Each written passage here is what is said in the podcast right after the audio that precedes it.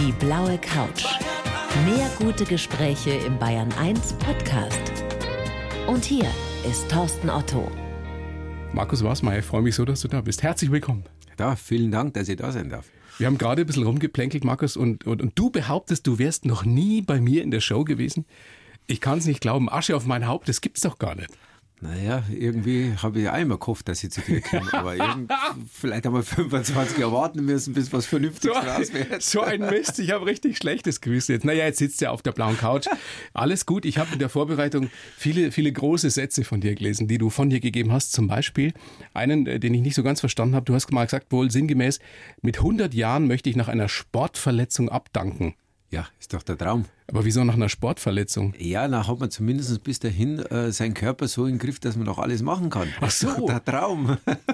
ja, 100 werden und im Bett liegen die letzten 20 Jahre ist aber nichts. Aber mit einer Sportverletzung, vielleicht sogar beim Skifahren oder keine Ahnung, beim Radlfahren. Das stellst du dir so vor? Ja, das war Dass du beim Skifahren irgendwie von der Piste fliegst und vorbei ist mit 100? Naja, alt werden, gesund alt werden und dann sterben. Gesund sterben ist doch das Schönste, oder? möglichst spät. Ja, natürlich. Was tust du dafür, dass du möglichst gesund alt wirst? Ja, ich glaube, wirklich kann man nichts machen, aber zumindest muss man sich halt ein bisschen fit halten und immer dranbleiben. Natürlich, äh, bei mir fängt es jetzt auch schon an, ein bisschen zu zwicken und zu zwacken und das ist aber normal. Und ja, die Hoffnung stirbt als letztes. Ja, aber was tust du für dich? Also du, du fährst nach wie vor Ski? Ja, ich gehe langlaufen noch. Im Winter ist eigentlich so der aktivste Monat, also der Zeit, Jahreszeit. Und der Sommer ist viel mit Radlfahren, Mountainbiken, dann auch viel Schwimmen, Rennradlfahren. Also Jeden Tag? Das nicht. Ich versuche aber auch jeden Termin oft mit dem Fahrrad zu fahren, auch wenn er mal in München ist. Noch vorher du bist ja heute mit dem Fahrrad da? Ja, ja, genau. Also, darum bin ich eine Stunde spät gekommen. Ich weiß. Tut mir leid.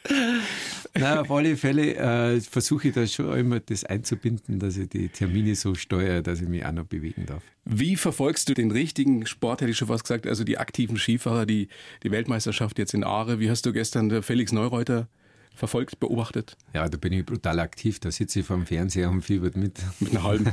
mit einer halben, ja, genau. Beim Brotzeit machen.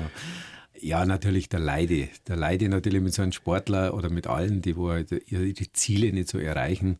Und der Felix ist mir ja so ans Herz gewachsen. Das ist ja wie ein, so ein vierter Sohn für mich. Und wir sind ja engst mit der Familie befreundet. Und dann hat, denkst du, was kann denn jetzt wieder kommen, dass da jetzt wieder was nicht so läuft, wie man es sich eigentlich wünschen würde. Was ist da gestern in ihm vorgegangen, als er dann eingefädelt hat, als er ausgeschieden ist? Also gut, das Einfädeln, das kann in der Euphorie dann passieren, dass es wirklich nicht spannt. Und er war ja wirklich da in den zweiten Lauf wieder einer der besten Läufe, die wo er in dieser Saison gefahren hat nach seiner Verletzung. Und ähm, da ist halt schon mm, ja, wieder Power dahinter gewesen. Noch nicht so, wie man es von ihm gewohnt ist. Aber natürlich äh, hat er sich den WM-Abschluss ein bisschen anders vorgestellt. Aber Einfädeln ist halt diese, ich sage immer zu den Slalomfahrer immer gesagt, sucht halt einmal gescheite Disziplin aus, die Abfahrt. du kannst nicht so einfädeln. Stimmt zwar nicht ganz, habe ich auch schon gemacht. Aber äh, das ist halt da so schnell passiert und dann ist aus. Jetzt ist es, stelle ich mir vor, als Spitzensportler, als Athlet extrem frustrierend, wenn es wieder mal nicht klappt, so wie jetzt beim Felix. Glaubst du, er macht noch weiter oder hört er auf nach der Saison? Ja, der hat ja dann äh, Pressekonferenz bzw. Pressemitteilung rausgegeben, dass er gerne noch weiterfahren würde, solange der Körper natürlich mitmacht. Das ist die Grundvoraussetzung. Und sein Feuer im Innersten noch brennt. Das ist für meine Sache auch noch eine ganz wichtige Sache. Aber er will vieles verändern. Er will, dass der Verband seine Strukturen ändert. Was er genau damit meint, kann ich jetzt nicht nachvollziehen. Ich kann was denken, was es ist, aber jetzt lassen wir uns einmal überraschen, was für ihn da so Priorität ist, um überhaupt dann noch weiterzumachen. Die ganze Ski-WM wurde ja so ein bisschen überstrahlt, da kann man jetzt dazu stehen, wie man will, von, von Lindsey Vaughn und ihrem Abschied. Wie hast, du, wie hast du das wahrgenommen? Ich meine, auf der einen Seite eine Wahnsinnsathletin, die ja nochmal jetzt Bronze wieder gewonnen hat, auf der anderen Seite dieses ganze Getue drumherum, wo man manchmal das Gefühl hat, das ist fast wichtiger als der Sport an sich. Wie siehst du es? Die ist halt eine von diesen mh, hm, besonderen Sportlern, die auch außerhalb auch was Besonderes sind. Also da denke ich jetzt bloß zu meiner Zeit Alberto Tomba, der hat noch kurz vor dem Start der noch einen Espresso getrunken und äh, hat dann wieder alles in Grund und Boden gefahren, äh, hat Partys gemacht und so weiter. Und die Linse ist halt so typisch amerikanisch. äh, sehr publicity-mäßig, sehr, sehr professionell. Aber ist die so? Ich meine, du kennst sie wahrscheinlich auch ein bisschen privat. Ist die wirklich so? Ach, die kann ganz schön zwider sein, wenn man die auf dem Gang dann einmal trifft. Wir haben oft das gleiche Hotel gehabt und äh, Guten Morgen war da weniger äh, drin. Ja, weil die dann in den Fokus oder einfach zwider ist.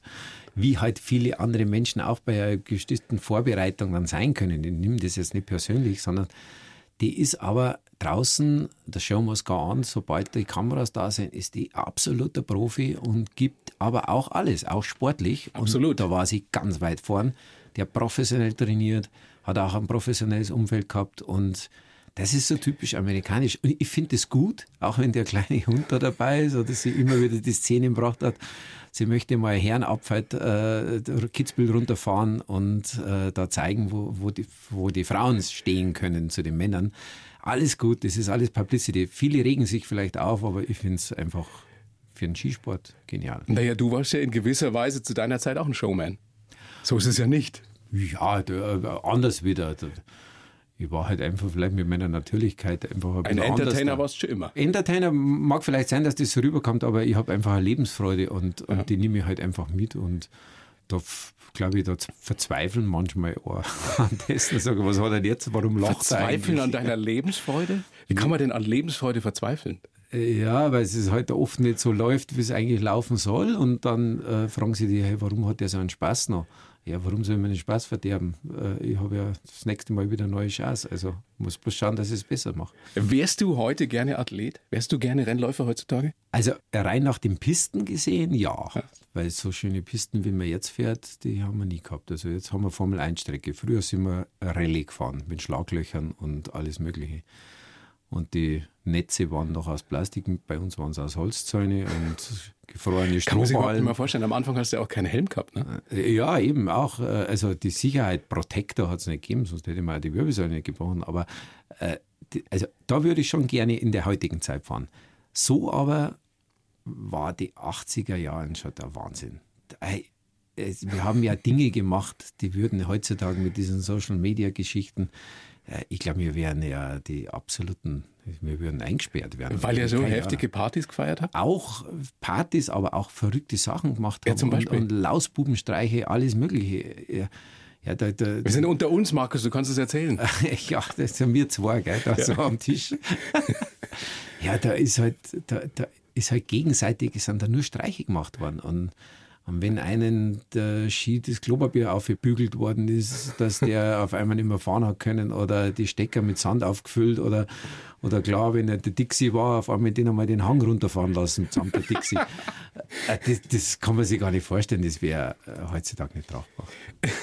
Wie groß wäre, wenn du jetzt mit deinen äh, 55 äh, Jahren da mitgefahren wärst beim Super G oder im Riesenslalom, wie groß wäre dein Rückstand? Äh, es, es gibt auch so viel Vorsprung, dass wir geben. nein, ich bin ja. Handicap. Äh, Handicap, ja, so AK. Ähm, nein, ich bin ja vor fünf Jahren die letzte Abfahrt runtergefahren mit der Kamera für die ARD. Und ich habe mit der Kleidungsstück habe ich so im Schnitt immer so sechs bis sieben Sekunden bekommen. Allerdings mit Nummer eins. Und wenn ich halt dann super gehe, so wo ich noch, sagen wir mal, vier Jahre vielleicht aus dem Rennsport draußen war, da war meine kürzeste Distanz einmal so eineinhalb Sekunden. Da habe ich mich aber dann schon sportlich angezogen. Ja, aber anderthalb Sekunden es ist ja nicht so, so viel. Da gibt es andere, die aktiv sind, die mehr als anderthalb Sekunden Rückstand haben. Das war das Peinliche für die anderen deutschen Fahrer, ja. War mal heißt, du bist echt mit 50 bist ja, du schneller gewesen als die meisten deutschen Aktiven? Ja, mit der Kamera. Nein, das habe ich eigentlich absichtlich gemacht, weil äh, da war einer dabei, der hat über alles immer Ausreden gesucht und dann habe ich gedacht, jetzt zeige ich es dir, ich brauche nicht viel sagen, ich gebe einfach Vollgas und dann war ich schneller wie er. Äh, ja, das, das, da war ich noch topfit, also vier, fünf Jahre nach meiner aktiven äh, Karriere da da hätte ich schon noch Bäume ausreißen können. Vor allen Dingen lustigerweise war es ja mal so, dass ich in Nagano bei der Olympiade bei den Damen Vorläufer machen sollte mit der Kamera. Es war aber ZDF-Tag, dann aber ZDF hat nicht übertragen, dann bin ich für ARD gefahren. Aber natürlich nur aus Fake, weil die Trainer wollten unbedingt und die Aktiven, dass ich die bestimmte Passage so teste, wie es gefahren werden sollte, wie sie es besichtigt haben. Und dann habe ich das gemacht. Ich habe es erfahren, aber die Mädels haben es leider nicht erfahren und somit hätte ich eine Silbermedaille gemacht. Aber bei den Damen. Weißt du, was so schön ist, wenn man dich jetzt sieht? Du hast den Schalk nicht nur im Nacken, sondern auch in den Augen. Du hast eine diebische Freude dabei, oder? Wenn ja, ja logisch. Wir haben ja gerade über diesen Rummel gesprochen, der jetzt darum rund um Lindsay Vaughn und natürlich auch um Felix Neureuter und andere war. Ähm, das war bei dir damals in Bormio aber nicht wesentlich anders, als du völlig überraschend ja Weltmeister geworden bist. Ja, das war, das war wirklich überraschend. Ja. Gut, die Saison hat nicht schlecht angefangen mit einem zweiten Platz schon mal und, und ein paar gute, aber man muss sich mal vorstellen, ich bin ja immer mit Nummer 30 unterwegs gewesen in dem damaligen System und dann stehe ich auf einmal Bormio mit Nummer 3 da. Also das war für mich schon ein bisschen krass. Ich habe gleich einen Start fast versäumt. Also, das ist jetzt 34 Jahre her. Ah, rechnet nicht so nach. Das ist ja lang. Wie ist es für dich? Ist es so, so weit weg oder ist es wie vorgestern? Ich könnte dir jeden Hügel und jeden, jeden einzelnen Schneeballen, der da gelegen ist und Tore, könnte der heute noch sagen. Das ist so, wie wenn es gestern gewesen wäre, aber fast bei allen Rennen. Also das ist so intensiv, das ist wie wenn einer ja, 20 Mal einen Film ansieht und, und den dann schon fast auswendig kennt, so kenne ich alle Strecken auswendig. Weil ihr die ja vorher komplett visualisiert. Genau. Bevor du runterfährst, Du kannst es ja auf die Zehntelsekunde wahrscheinlich, oder konntest es auf die Zehntelsekunde im Kopf abfahren, die Strecke. Exakt. Und das ist auch die Überlebensstrategie für jeden Abfahrer oder für jeden Alpinen. Das musst du können. Denn du, du hast ja teilweise nicht die Möglichkeit, oft runterzufahren, in manchen Disziplinen gar nicht. Da musst du nur besichtigen, du hast eineinhalb Stunden Zeit, beim Super-G zum Beispiel. Und da hast du auch Geschwindigkeiten bis 120, 130. Und wenn du dann die Geschwindigkeit schon mal falsch einschätzt und die Kurvenlinie anders einschätzt, dann kann es wirklich ins, ins Leere rausgehen. Und da ist halt manchmal auch die Strecke so schmal, dass dann im Wald rausgeht. Und das will ja eigentlich keiner. Und da musst du die Abfahrt mindestens im Kopf 100 Mal runtergefahren sein und am besten ohne Stopperer in Gedanken. Also das heißt, umso flüssiger, dass du diesen Kopf mit den ganzen Bildern und die Bilder produzierst ja nicht nur die Linie, sondern du hast die Tore, du hast das Gelände, du hast dich selbst ja. drin, du hast die Emotionen noch mit eingepackt und das macht so Spaß. Und dann fahrst du da runter. Ich glaube, dass die träumen da auch noch danach. Also. Aber das gibt es ja nicht nur bei Skirennläufern. Der Walter Röll hat mir das mal erzählt. Er könnte jede Strecke oder fast jede Strecke könnte er blind sozusagen fahren. Ja, das, das Wahnsinn, oder? Das hängt so bei uns genauso und darum sind wir auch sehr, sehr ähnlich, auch mit der Geschwindigkeit umzugehen, um das einzuschätzen. Also wie der Walter nicht auf den Tacho schauen muss, wie schnell das ist äh, und, und wir können das beim Autofahren auch. Wir können die Geschwindigkeit relativ gut einschätzen mit dem Visuellen, was auf uns da so zukommt. Auf jeden Fall damals in Bormio 85 wirst du völlig überraschend Weltmeister und ja. danach äh, bricht äh, Himmel und Hölle über dich herein. Eine, eine deutsche Sportlegende, ein deutscher Sportheld ist geboren. Und äh, du warst völlig überrascht davon. Das ist ja unglaublich, was man äh, nach so einem Sieg dann eigentlich ertragen kann. Also das, nach einer Niederlage würde es das, die Kraft gar nicht dazu haben, aber da entwickelst du Kräfte. Da ist dir das scheißegal. Aber wenn dir einer fragt, du kannst dich erinnern, vor einer Stunde haben wir geratscht, äh, das nichts mehr. würdest nicht registrieren. Also was danach passiert ist, das weißt du zum Teil gar nicht mehr. Nein, da sind, also werden mir viele Dinge danach erzählt und äh, das, die registrierst du nicht. Hast du es insgesamt positiv in Erinnerung? Also diesen Hype danach? Ähm, ja, es hat mir aber auch extremen Druck gegeben. Ein Druck aber eher mich, mir selber zu beweisen, dass das nicht der Zufallssieg war. Und das andere war dann, dass ich halt sehr viel unterwegs war, aber das war, ja, da war dann gleich mal Wetten das, das war ja ganz ein wildes Thema, weil Stimmt. da war Gino Lollobrigida und die Fürstin Gloria von Turn und Taxis und ich da in der Mitte mit meinem roten Pullover. Das, die Gina hat mich angemacht, der war auf so blonde Jünglinge, ist die immer gestanden. Und die, die Fürstin hat immer gesagt, was will die alte Schnepfe? Und hat die Schnepfe wieder gesagt, was will die junge Göre da? Das war so lustig. Und das ist vor 23 Millionen. ja, die Quoten kann man sich ja gar nicht mehr vorstellen damals. 85, und das war ja 85 dann auch im Juli, da ist Boris Becker Wimbledon-Sieger geworden der habe ich dann abgelöst. Bis dato war der Skisport da ganz, ganz vorne. Da war zum Teil in Deutschland gar nichts vorhanden. Und der Boris hat mich dann da abgelöst. Wann war das? Juni oder Juli? Juli. So Juli, ich glaube. Weiß das noch jemand? 7. Juli? Boah, Irgendwie so rum. Ich weiß, ich weiß noch, ich weiß noch genau, wo ich deine, dein, deine Weltmeisterfahrt, wo ich die gesehen habe, und ich weiß noch genau, wo ich war, als Boris Becker Wimbledon-Sieger geworden ist. Ja, toll, gell? Das, das ist so lustig. Aber das hörst du wahrscheinlich tausendfach. Ja. Nein, aber es ist immer schön zu hören, weil ja. das ist ja doch eine Zeit lang weg. Ich hänge ja nicht so viel in der Vergangenheit, aber die Geschichten, was da passiert ist, der eine hat sich die Uni geschmissen, der eine Professor hat gesagt, weißt du was, wir gehen jetzt alle zum Fernsehen und lauter so Geschichten. Ja. Und der eine hat gesagt, du, wegen dir äh, bin ich jetzt 1000 äh, Mark los geworden, weil ich habe gewettet, dass du nicht gewinnst, jetzt habe ich ausgeben müssen und lauter so Dinge. Also die Wetterlösen mit dementsprechender Party. Wo war der Rummel größer? Damals 85 oder 94 äh, in Lillehammer, als du Doppel-Olympiasieger geworden bist? Ich meine, das war neun Jahre später, da warst du dann schon erwachsener Mann. Ja, das stimmt. Das stimmt. Und ich habe das auch wesentlich mehr genossen. Also die 94er, das ist ja da schon erfahren genug. Man weiß genau, wie die Abläufe sind. Und da habe ich jede Sekunde habe ich in mir eingesaugt. Das ist so ganz besonders gewesen. Außer die erste Medaille, die war nicht so emotional, weil ich habe noch so ein bisschen ein Trauma gehabt von Albertville, wo ich auf dem dritten Platz ja nach der Abfahrt war. Und dann ist dieser Franzose Frank Picard gekommen und hat mich ja dann vom Platz noch weggefahren und war dann undankbarer Vierter. Und das war so für mich immer der Schock. Jetzt führe ich zwar, aber wer weiß, da kommt vielleicht irgendein Koreaner mit Nummer 100 noch runter und der fährt mich dann weg. Also drum war das ein bisschen langwarten. Was war da zuerst Super G, ne? Genau. Also allererst war die Abfahrt, die wo ich versemmelt ja, habe. Ja. Da war ich bloß 36. geworden. Dann kam der Super G und du hast mal gesagt in einem anderen Interview, ich habe am Morgen schon das Gefühl gehabt, da geht was.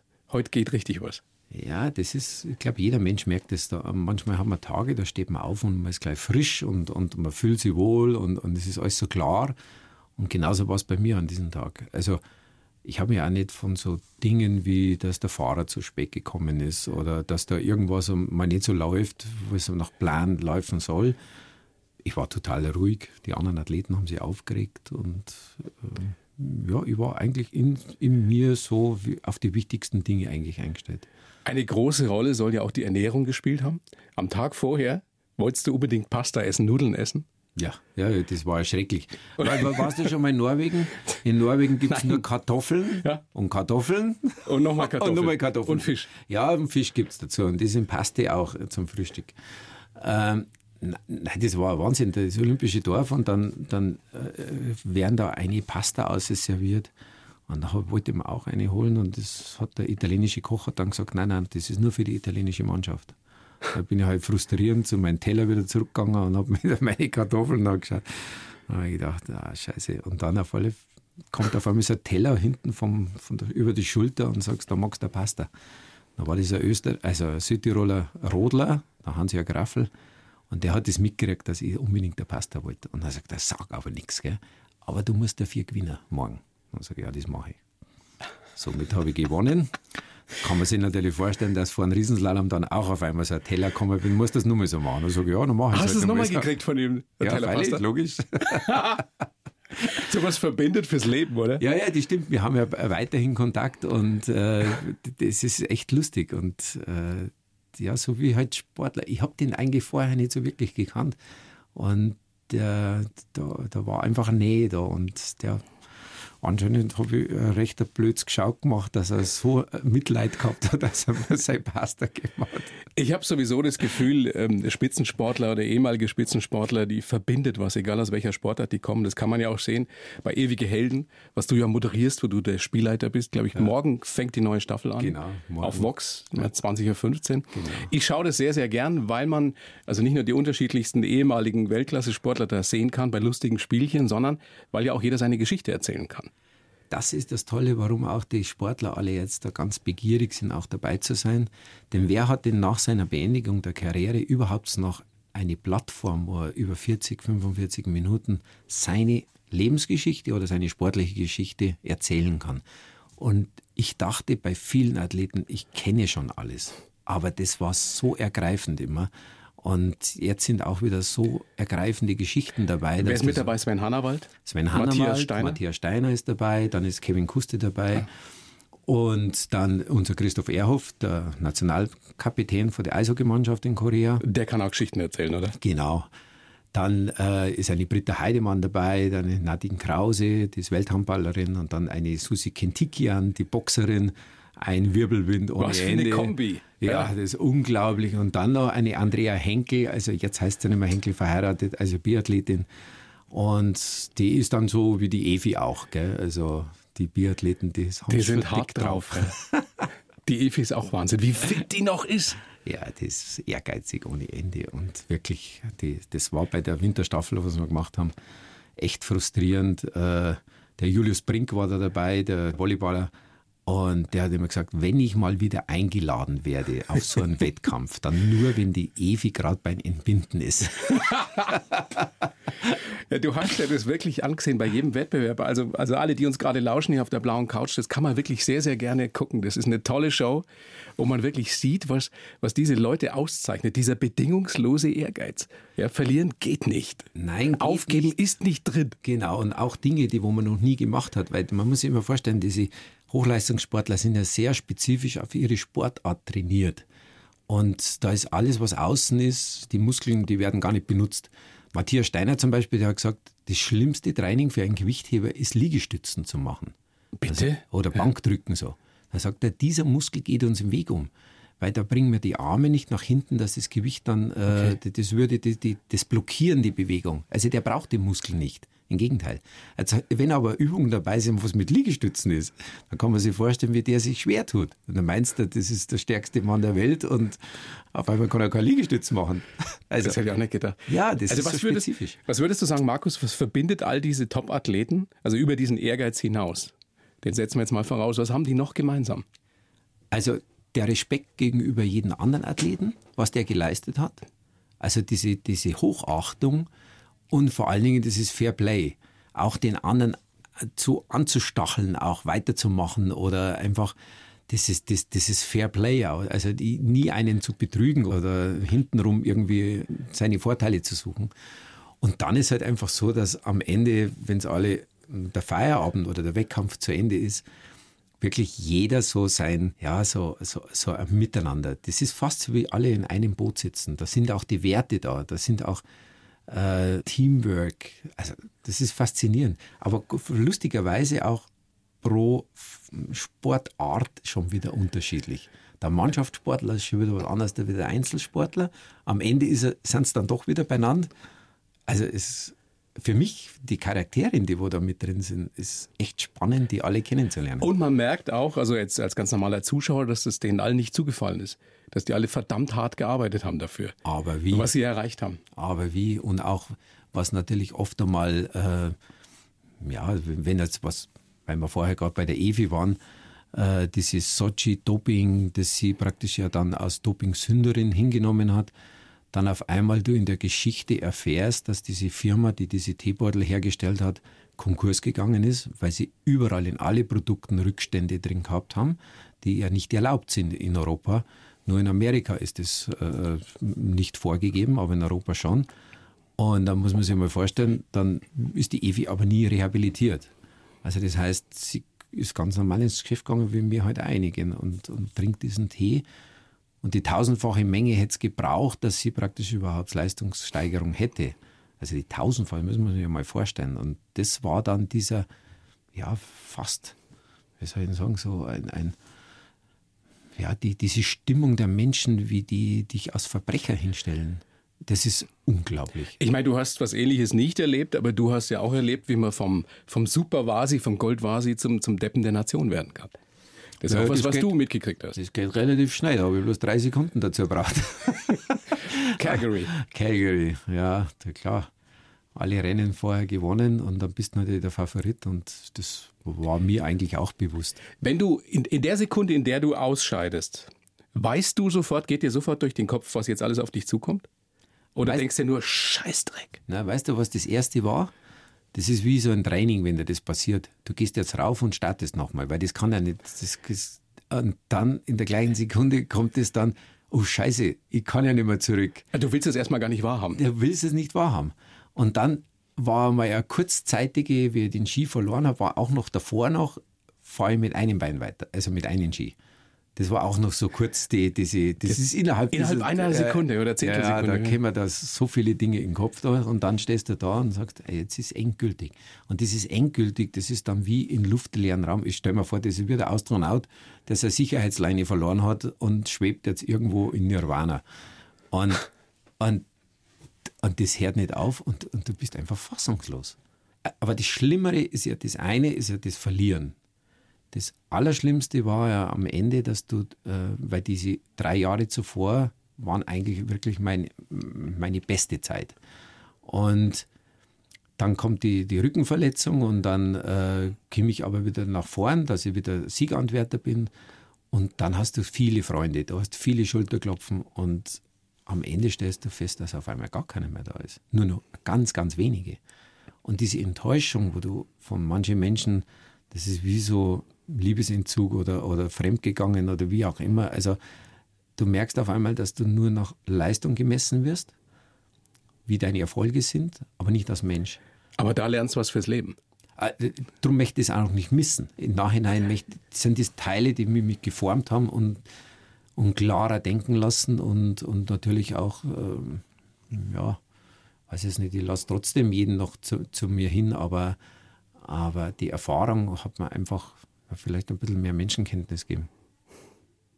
Markus, großes Vergnügen, dass du da bist. Macht mir Riesenspaß Danke. mit dir. Gebt dir jetzt den Lebenslauf, den ich für jeden Gast schreibe. Jetzt bin ich sehr gespannt, was du sagst. Du kennst ihn nicht, ich habe ihn für dich geschrieben. Okay. Du liest ihn vor. In Letter, Lettergröße ja, 55? 16. Ich habe gedacht, das brauchst du. danke, danke. Danach, danach sprechen wir dann ausführlich drüber. Bitteschön.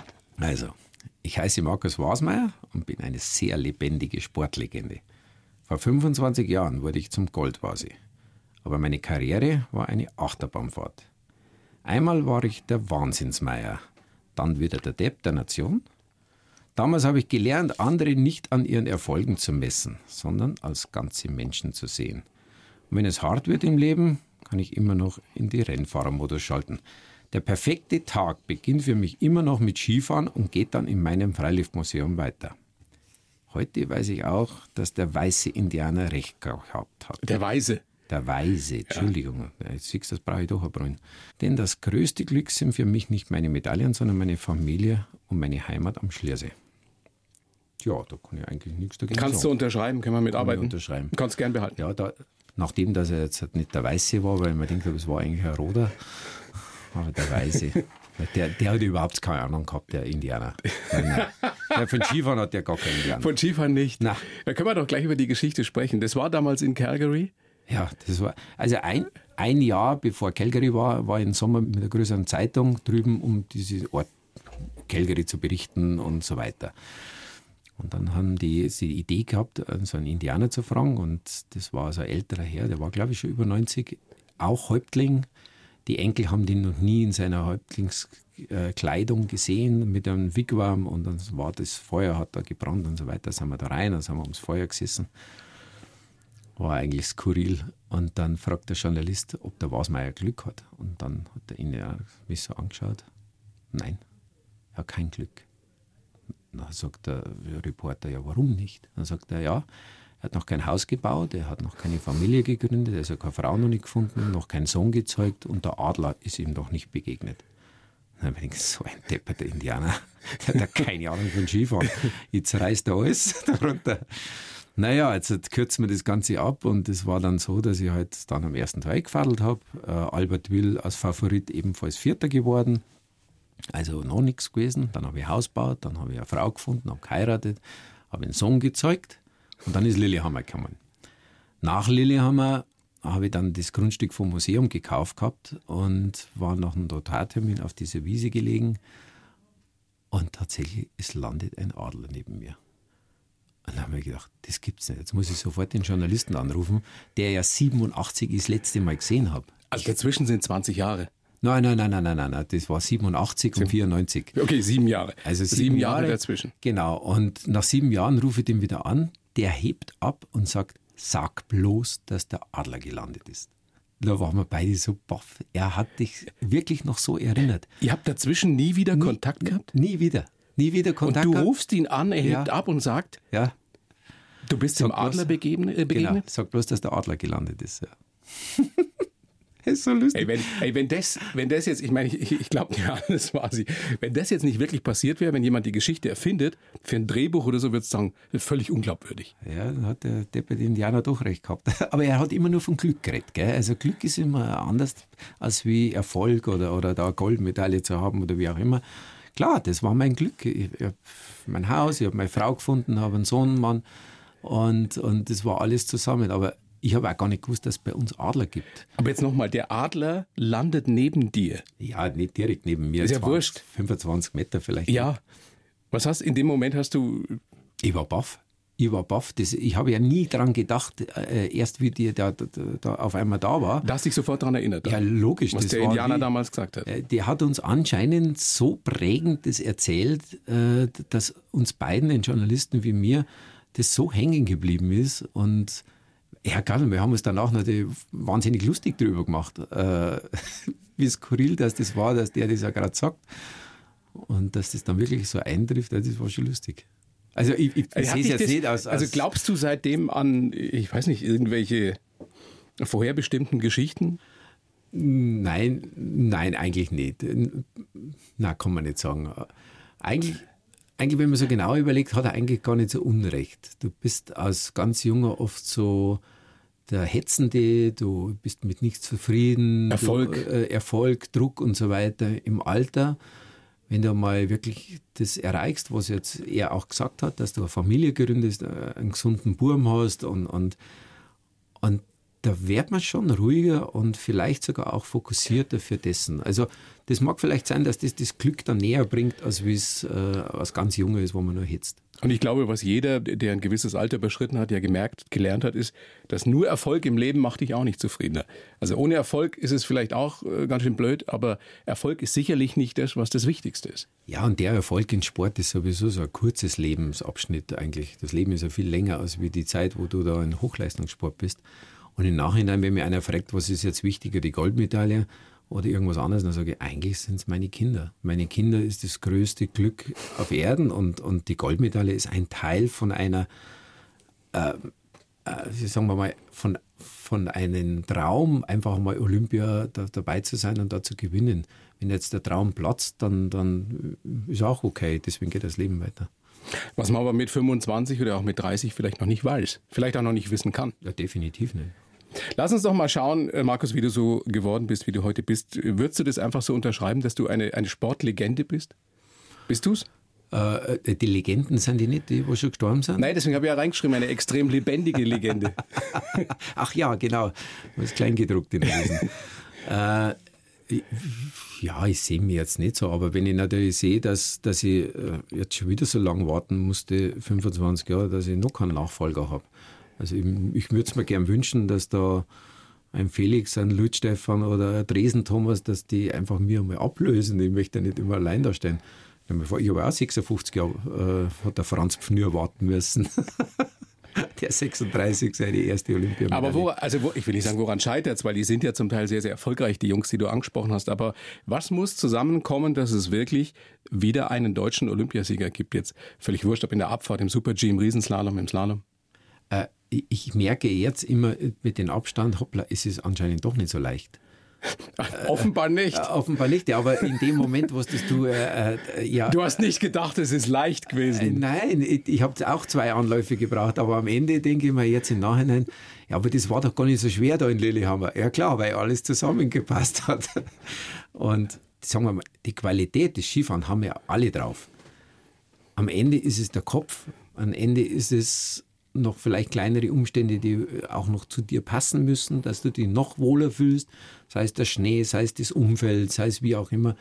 Und dann bist du vielleicht zu dem fähig, dann ganz vorne zu sein. Umso erstaunlicher, was ein Marcel Hirscher da über so viele Jahre hinlegt, oder? Ja, Gerade in so einer Disziplin wie, die, wie dem Slalom. Das ist unheimlich. Also die letzte Zeit, was der für Verläufe, also der deklassiert alle, demoralisiert die und, und das ist echt eine Nummer, habe mir gedacht, dass das in der Neuzeit gar nicht mehr so geben kann. Nach Hermann Mayer, wo ich gemeint habe, das war schon der, aber da hat der Marcel jetzt schon mal Gutes zugelegt. Wie ist es eigentlich bei dir, wenn du in deinem Freiluftmuseum in Schliersee zugegen bist? Die jungen Leute, kennen die dich alle noch? Also wissen die, das ist der Doppel-Olympiasieger, das ist der Goldvasi, das ist der Weltmeister? Es kommt darauf an, wie fanatisch das die Eltern waren. Wenn die Eltern dann so waren, dann äh, haben sie das ja, alles jetzt schau mal, da ist er. Genau, genau. Und dann wundern sie sich immer, dass sie sich hinstellen müssen und, und eigentlich wollen sie ja die Eltern zum Fotografieren. Aber äh, jetzt mittlerweile ist schon gar so, war gestern erst beim BR, beim Blickpunkt Sport und dann habe ich eben äh, mit erfahren, dass also ihre Tochter mich jetzt nicht als Skifahrer kennt, sondern das ist doch der da vom Museum. Ja. Also es ist aber auch schön, oder? Ja, ist auch schön. Im Gegenteil, das freut mich sogar sehr besonders, weil das ist Tradition oder das ist, das ist natürlich weiter zu vermitteln, dass die dann Spaß haben und Freude haben, da reinzugehen. Das ist, das war auch ein Sieg. Das ist so ähnlich wie eine Goldmedaille. Ja. Vor allem ist es ja vielleicht sogar ein nachhaltigerer Erfolg, dass auch Münchner Schulkinder jetzt wissen, dass die Kühe nicht lila sind. Ja, so ungefähr, ja. Das war der I-Punkt, warum es eigentlich war. das wirklich, also die Idee, die Motivation, weil du dir gedacht hast, das kann nicht sein? Ja, ich weiß nicht, viele Münchner können sich vielleicht noch erinnern, das war so, ja, auf dem mittleren Ring, auf dem Grünstreifen sind ja jeweils bei der Ampel dann immer so Pappkühe gestanden. Und dann habe ich eben nachgefragt, um was da gegangen ist. Und dann war das die, die Umfrage praktisch, dass da die Grundschüler gesagt haben, so 60 Prozent, äh, dass die Kuh lila aussieht. Das hat mich furchtbar schockiert und das hat mich motiviert dann praktisch. Und so, und jetzt packe ich wirklich die Idee an, weil vorher hat ich immer so gezweifelt. Naja. Jetzt gibt es das Museum seit 2007, oder? Geöffnet habe ich seit 2007, begonnen habe ich es genau auch vor 24 Jahren. Und ist immer offen bis Ende März? Genau, von 1. April ist es geöffnet und bis 6. November. Das okay. heißt, über den Winter haben wir geschlossen. Achso, im Winter habt ihr geschlossen, genau. Und ihr habt offen vom 1. April genau. bis, bis 6. November. 6. November. Das ist Leon Hardy und dann haben wir noch unsere Adventswochenende und dann der Weihnachtsmarkt. Noch. Wie oft bist du dort? Fast jeden Tag. Ja, nein, nein, ich, eigentlich im Prinzip ist das ein Fulltime-Job. 24 Stunden am Tag. Und seit ich das Projekt begonnen habe, verfolgt mich das halt auch immer. Ich habe halt immer nebenbei praktisch meinen wirklichen Job gemacht. Das ist ja alles ehrenamtlich dann. Und das ist halt einfach so, da mache halt zehn Jobs gleichzeitig. Oder es hört ja auch nie auf. Das entwickelt sich ja ständig. Ich meine, Kultur, Tradition, Handwerk, Wirtshaus, selber gebrautes Bier. Ich stelle mir das so vor, der Markus Wasmeier sitzt immer so, so einen halben Tag sitzt er da in seinem Wirtshaus. Äh, manchmal, wenn nette Gäste kommen, kann schon sein, dass ich einen halben Tag drin sitze. und, und, wenn nicht, dann bin ich halt wieder woanders. Ne? Es ist ein permanentes äh, Weiterentwickeln in meinem Kopf und äh, dann natürlich das umzusetzen, ist wieder ein anderes Thema. Und habe ja doch an die 90 Mitarbeiter und um die muss ich mich auch kümmern, da habe ich auch die Verantwortung dafür. Und der Gast vor allen Dingen, dass der die gleiche Erlebnis hat, wie ich gerne hätte, wohin zu gehen. Das ist so, ja, die Dienstleistung ist da hoch. Du hast damals nach der Saison 94, 95 oder in der Saison 94, 95 hast du aufgehört. Und ja. äh, hast immer wieder gesagt, es war wegen der Familie. Ja, speziell nach meinem letzten Weltcuprennen oder Finale, was ich gefahren bin, habe ich ja dann eine Osterüberraschung von meiner Frau gekriegt, dass das zweite Kind unterwegs ist. Mhm. Und man ist ja Sportler halt 300 Tage im Jahr unterwegs und ich will ja meine Kinder aufwachsen sehen. Auf der einen Seite eine nachvollziehbare Entscheidung, Vernunftsentscheidung. Das ist auch eine Herzensentscheidung gewesen? Oder war das ein harter Kampf zwischen Vernunft und Herz? Äh, ich glaube, dass mehr Vernunft war am Anfang, weil erst einmal der erste war über 30 Jahren in meiner Disziplin überhaupt Olympiasieger zu sein, der erste. Der Pirmin Zurbriggen, mein großer Konkurrent, hat mit 27 Jahren schon seine Karriere beendet. Also das war damals schon, ich würde sagen, nicht ganz Methusalem, aber da war ich schon kurz davor. Und Aber du hast den richtigen Zeitpunkt erwischt im Nachhinein. Ja, am Ende also auf dem Höhepunkt ja, aufzuhören, schaffen die wenigsten. Ja, das Drehbuch, wenn man vorher schreiben würde, sein Leben, dann würde man es genau so schreiben. Hollywood wird so schreiben, immer am Ende dann den großen äh, Hammer zu, zu bringen. Sind die eigentlich noch nie auf dich zugekommen? Wollte es noch nie einer verfilmen? Ah, brav wahrscheinlich. Also zu wenig Action. Nur Verletzungen kannst du auch nicht sagen. Wie knapp war das eigentlich bei dieser Verletzung damals 87? Du hast dir zwei Wirbel gebrochen. Mhm. War das wirklich kurz vor dem Rollstuhl? Ja, das war halt komplett zertrümmert. Äh, von oben, unten, seitlich, wie auch immer. Aber da, da, sagen wir mal, es hat sich nichts eingeklemmt. Ich bin ein bisschen kleiner geworden nachdem. Aber die Rückenmuskulatur hat es sehr gut gehalten und das war mein großes Glück, ja. Wahnsinn. Lustige Zeit gewesen, vor allen Dingen. Lustige Zeit. Ja, ja, na, ich, Wie lange das, warst du da im Krankenhaus? Das erste Moment, wo ich dann endlich wieder Luft bekommen habe, weil da kann man sich vorstellen, ich habe keinen Rückenprotektor gehabt und dann kriegst du keinen Atem und, und wie der Atem wieder da war, schaue ich runter, dann war mein Ski kaputt. Der hat ausgeschaut wie so eine Banane, die man schält. Und dann habe ich gedacht, scheiße, mein guter Ski, mit dem habe ich so viel Rennen gewonnen. Das kann nicht sein. Also ich habe mich eher um den Ski geärgert, als wie zuerst einmal um mich selber. Was das menschliche Gehirn in solchen Extremsituationen macht, oder? Ja, das war äh, für einen Skifahrer der Ski kaputt. Das ist ja wie ein eigenes Körperteil. Das kann man sich gar nicht vorstellen. Naja, das aber das eigene dazu. Körperteil oder zwei eigene Körperteile waren ja auch kaputt. Ach, da habe ich ja gar nicht dran gedacht, dass äh, sobald ich meinen Atem wieder gekriegt habe, dass da vielleicht was gebrochen sein Hast könnte. Hast du keine Schmerzen gehabt? Hm, ja, es hat schon weh da, aber mein Gott, das tut nach so einem Sturz immer weh. Das ist mir mittlerweile gewöhnt. Aber das Lustige war, dass er dann auf einmal hinter dem Netz sind so sechs, sieben Japaner mit Stahlhelm und Militäranzug mit einem so einem Holzbrett nachziehend äh, rauskommen. Und dann wollten mit die, das war der Akia, das war der japanische Akia, das war wie ein Brett. Und dann wollten die mich runtertransportieren. Dann habe ich gesagt, nein, nein, da steige ich nicht ein. Dann waren die ganz enttäuscht, weil die Vorfahrer, die es vor mir geschmissen hat, die drei, die sind auch nicht eingestiegen. Also waren die ganz frustriert. Keiner will ihren Acke haben. Dann habe ich meine Ski angezogen und habe da meine abgeschälte Banane, mit der bin ich noch bis zum Ziel runter. Und dann bin ich in den Krankenwagen rein. Und das war dann ab dem Zeitpunkt die letzte Bewegung. Naja. Wie lange warst du im Krankenhaus? Ja, in Japan war es dann so, dass mich die unbedingt nach Deutschland fliegen wollten, ist aber bei der Verletzung nicht gegangen. Jetzt haben sie mir eingegipst, praktisch von unter dem Kinn bis zum Schambein runter. Ein Gipskorsett, äh, wie, wie so ein Ritter bist da dahergekommen.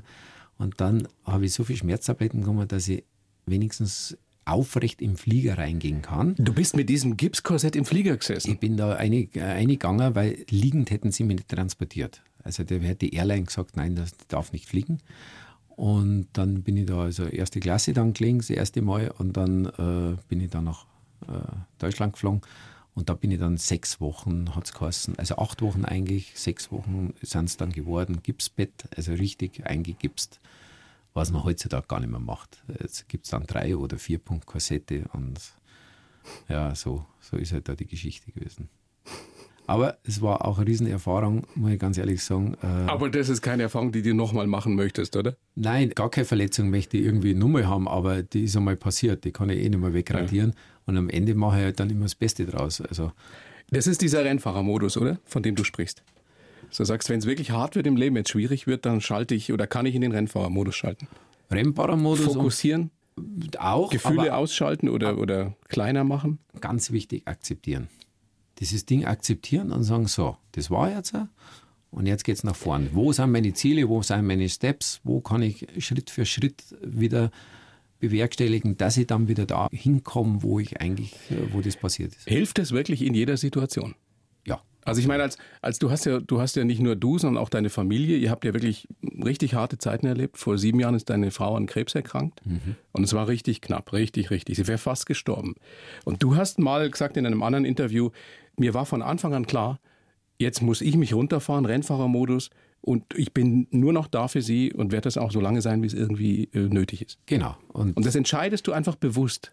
wie verhinderst du, dass du selber bei sowas äh, zusammenbrichst?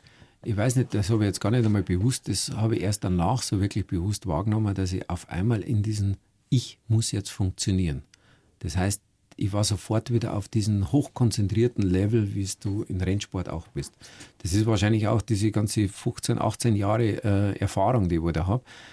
Und dann praktisch, weil mit Emotionen oder mit, mit, mit wirklichen äh, auch Depressionen, die wo da passieren können, kannst du keinen helfen. Das ist einfach so.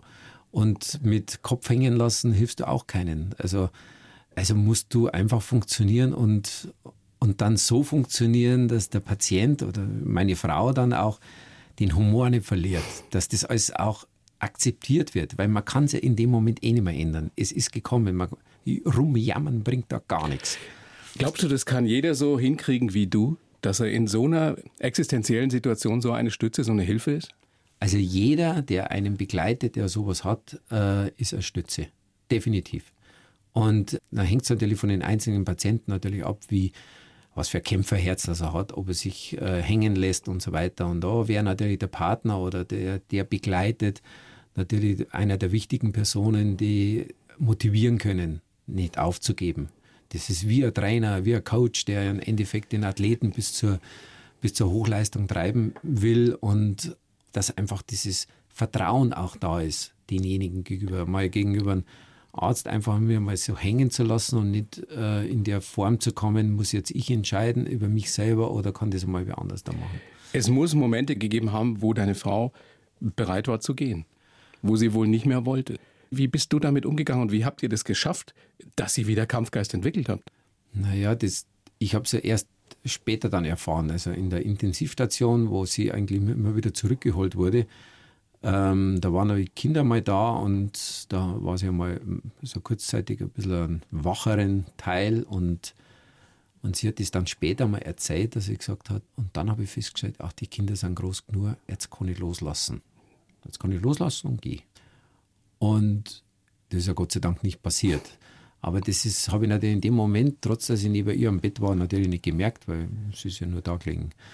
Und mir war dann klar, dass diese zweite Runde, die noch angesetzt war von dieser ganzen Chemo, äh, nicht das Gelbe von Eis, also das wird sie nicht mehr überstehen. Weil sie allergisch reagiert hat auf diese erste Chemo? Genau. Also und dann habt ihr beschlossen oder hast du beschlossen, dass es diese zweite Chemo nicht geben wird. Ich meine, was für eine Verantwortung auch, oder? Ja, ich habe mich natürlich dann sofort auf die Achse gemacht und habe so viel Erfahrung von irgendwelchen anderen Professoren äh, mir eingeholt, was die davon halten, wie das da so läuft. Vor allen Dingen, weil die wollten ja das Gleiche wieder, wieder machen. Und dann habe ich gesagt, nein, das geht nicht. Aber ich muss mich vorher einmal überhaupt erkundigen, ob das überhaupt so machbar ist, wie in meinem Kopf das so ist. Habe aber die Rückendeckung von vielen, vielen bekommen, die gesagt haben, nein, das geht gar nicht, auf der Intensivstation das weiter zuzuziehen. Da ist zwar der Krebs besiegt, aber die Frau ist an Herzinfarkt gestorben.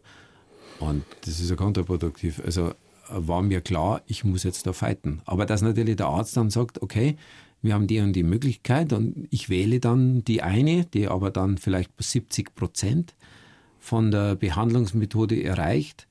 Und dann sagt der Arzt, ja, aber das ist auf Ihre Verantwortung. Das war mir ganz neu. Also so, so eine Verantwortung habe ich, habe ich so jetzt noch nie in meinem Leben so mitbekommen. Also dass du jetzt dafür gerade stehen musst. Aber das war mir in dem Moment eigentlich auch egal. Aber es war ja ein ganz besonderer Moment. Das, glaube ich, ist sich der Arzt nicht so wirklich bewusst. Und so geht es ja viele Menschen, die dann so ein Schicksal begleiten und, und müssen dann irgendwo entscheiden. Ähm, da habe ich aber dann in Sport aber was gelernt, äh, dass ich Entscheidungen einfach auch akzeptiere und die ja nicht einfach unüberlegt gemacht habe, sondern aus voller Überzeugung. Wenn man, Markus, wenn man sowas gemeinsam erlebt und auch überlebt, also weiß nicht, ob man das so sagen kann, schweißt einen das noch enger zusammen? Also hat eure Beziehung im Endeffekt dadurch äh, sogar noch einen Aufwind wieder erfahren? Äh, Aufwind würde ich nicht sagen, das hat sogar noch einen I-Punkt drüber bekommen. Das heißt, wir haben uns ja schon immer super verstanden. Wir sind jetzt 27 Jahre verheiratet und ich möchte keinen Tag missen von dieser Zeit. Und, aber das war so für mich einerseits überraschend, dass meine Frau, die war ja immer durch die Kinder, durch meinen Sport, hat sie die ja immer in zweiter Reihe oder dritte Reihe gestellt. Also die hat ja immer ja, darauf gewartet, aber auch nie bewusst darauf gewartet, dass sie einmal die Nummer eins wird. Das ist halt so ein Sport. Da zählt nur der Sport. Dann kommen die Kinder, dann sind als allererstes die Kinder. Und dieses, dieses Miteinander, dieses Team, das wir da gebildet haben, äh, dass sie auf einmal dann so viel Unterstützung und so viel für sie gemacht wird, das war für sie auf einmal komplett was Neues. Da war, war das normal für uns. Also ich darf da nicht eine Sekunde dran hadern da jetzt auf einmal meine Arbeit im Vordergrund zu stellen und meine Frau als, als zweites, nein, da habe ich alles weggelegt. Da habe ich gesagt, so die nächsten zwei Jahre mache ich jetzt gar nichts mehr. Da ist jetzt meine Frau, ist jetzt da die Nummer eins. Kann ich mir natürlich leisten, weil ich selbstständig bin und dadurch natürlich auch dementsprechend jonglieren kann. Aber es war es wert und es wird es, wenn es zehn Jahre dauert, waren es zehn Jahre. Oder nur. Ich glaube, ich gucke mal in die Regie zu meiner fantastischen Redakteurin, zu Manuela und zu meinem Techniker und jeder, jeder von uns ist jetzt echt bewegt dadurch wie du das erzählt hast, Markus. Und also ich kann nur sagen, äh, meinen größten Respekt, Hochachtung davor, wie du das durchgezogen hast. Aber wahrscheinlich weiß man erst, wie stark man ist, wenn man in so einer Situation ist. Ne? Ja, wobei selber kommt einem das gar nicht so vor. Das ist, ist, ist, eigentlich so, das kommt vom Innersten drum. Ich bewundere andere Menschen auch, die äh, viele soziale Engagement haben mit, mit Behinderte oder mit Altersvorsorge, äh, also Altersbetreuung und so weiter. Hey, das ist alles kein Zuckerschlecken. Die haben alle so viel Verantwortung. Also Hut ab denen Leuten, die das wirklich so machen. In dem Fall war es meine Frau, die ist ja noch näher liegend, aber manche machen das für fremde Personen und helfen denen. Also Hut ab, Chapeau. Also denen muss man immer, immer groß, großes Dankeschön geben. Ich sage dir ein großes Dankeschön dafür, dass du da bist hier auf der blauen Couch. Schön war's. Auf ja, der blauen Couch. Es, es ist immer wieder erstaunlich, wenn man glaubt, man kennt schon fast alle Geschichten, auch ausführlich von Markus Wasmeier, fährt dann doch das ein oder andere noch neue. Ich wünsche dir vor allem Gesundheit. Danke ebenfalls. Schöne Grüße an deine Family, an deine Frau speziell. Danke. Morgen 20.15 Uhr auf Vox, Ewige Helden. Mit dir als als Moderator, als Kollege sozusagen und Spielleiter. Freue mich, ihr werdet begeistert sein. Dankeschön. Servus, Markus. Ciao. Servus. Die blaue Couch, der Bayern 1 Talk als Podcast. Natürlich auch im Radio. Montag bis Donnerstag ab 19 Uhr.